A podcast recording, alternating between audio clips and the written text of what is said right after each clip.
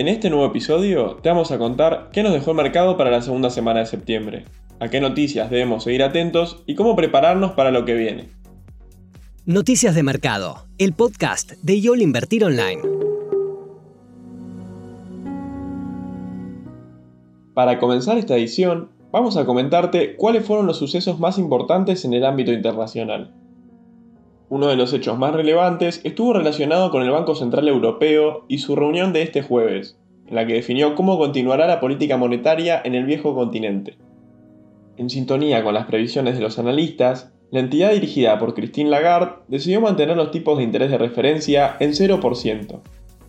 Sin embargo, lo más noticioso estuvo relacionado con el comunicado difundido por la institución.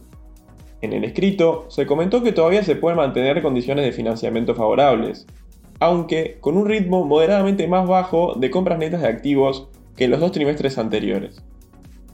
De esta manera, el Banco Central Europeo se mantiene prácticamente en sintonía con los últimos dichos del titular de la Fed, Jerome Powell, que no tiene pensado incrementar los tipos de interés aún, pero sí ya piensa en comenzar a retirar levemente la compra de bonos, dando así inicio al proceso conocido como tapering,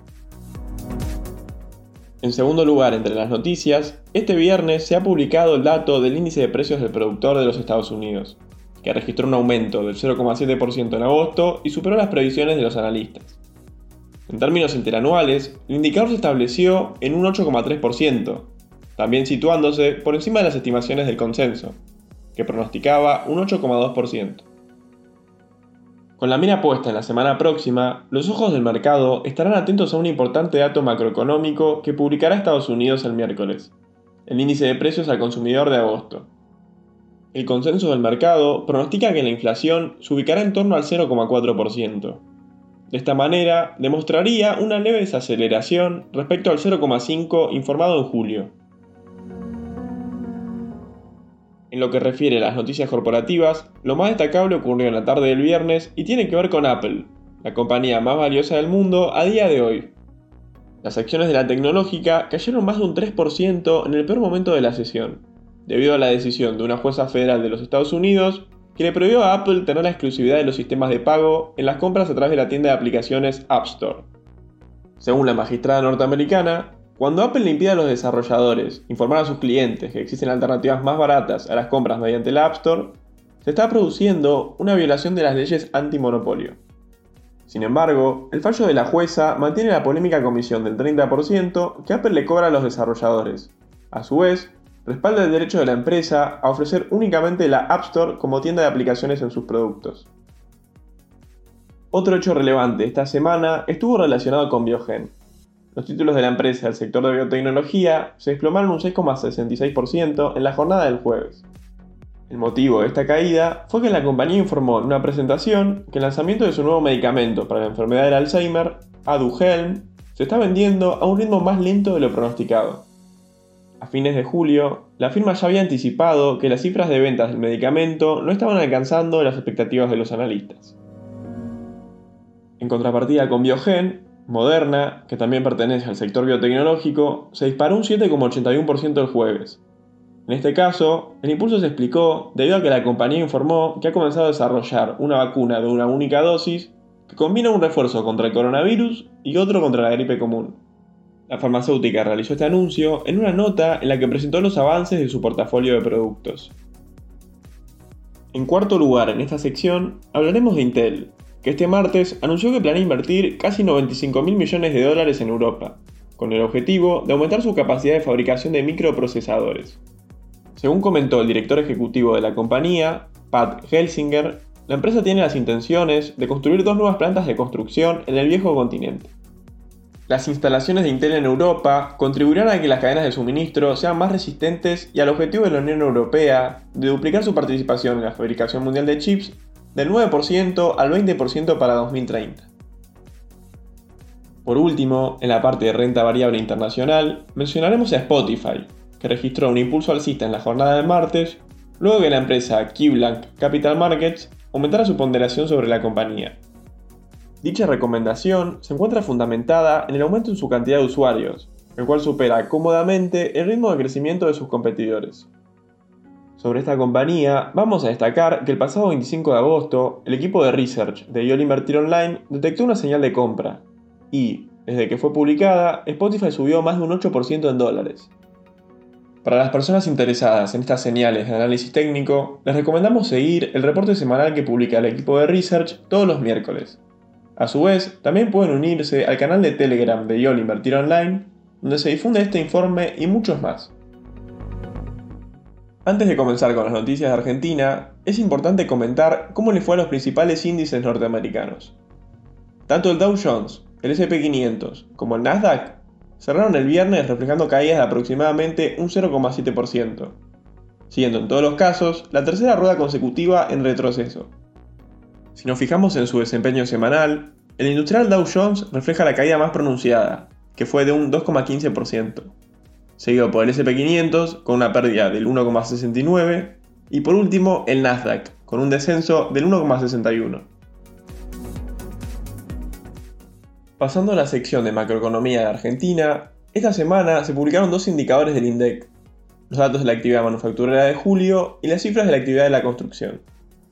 En relación a los datos del IPI manufacturero de julio, el organismo estadístico reveló que la actividad industrial registró un descenso del 2,6% contra el mes anterior, no obstante, tuvo un incremento del 13% en términos interanuales, aunque hay que tener presente los bajos niveles del año pasado, cuando todavía existían fuertes restricciones a la circulación.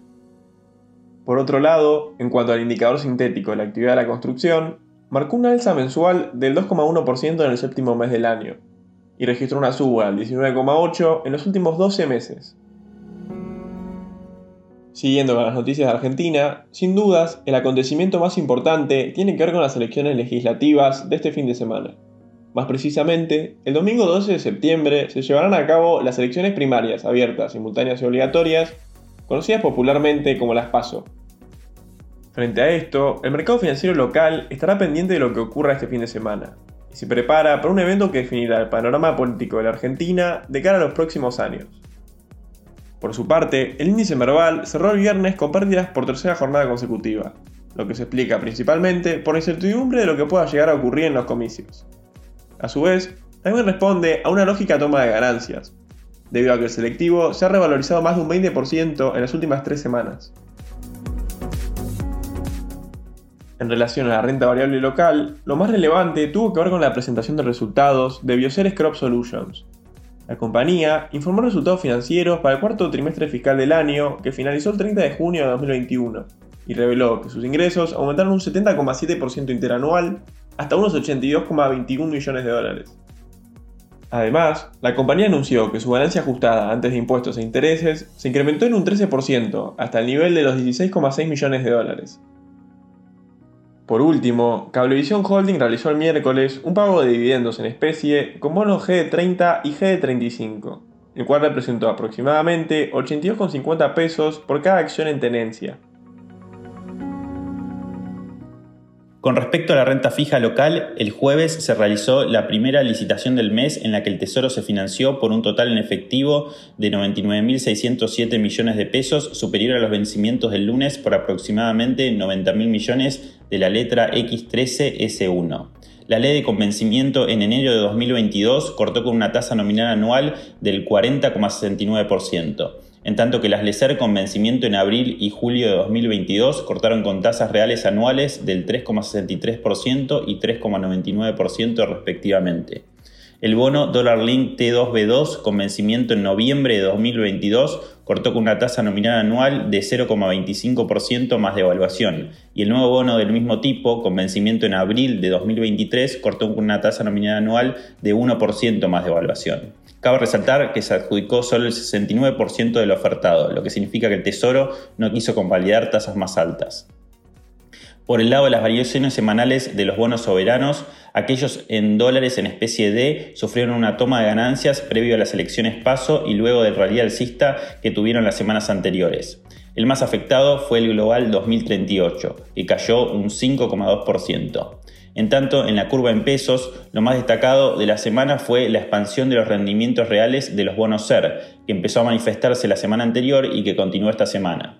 El retorno del bono más corto, el TX22, se ubica por encima del 5% real anual, lo que significa el retorno más alto alcanzado durante este año. No obstante, hay que considerar que este bono presenta una baja volatilidad como consecuencia de su corto plazo de tiempo hasta el vencimiento.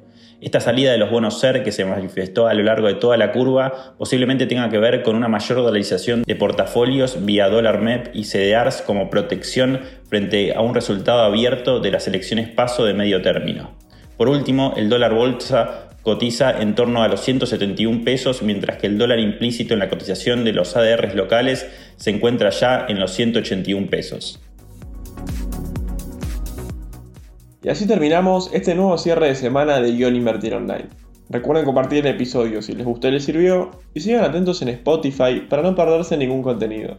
Nos encontramos el próximo martes. Te esperamos en la próxima edición de Noticias de Mercado, el podcast de YOL Invertir Online. Para más información visita nuestro sitio www.invertironline.com y encontrarnos en nuestras redes sociales.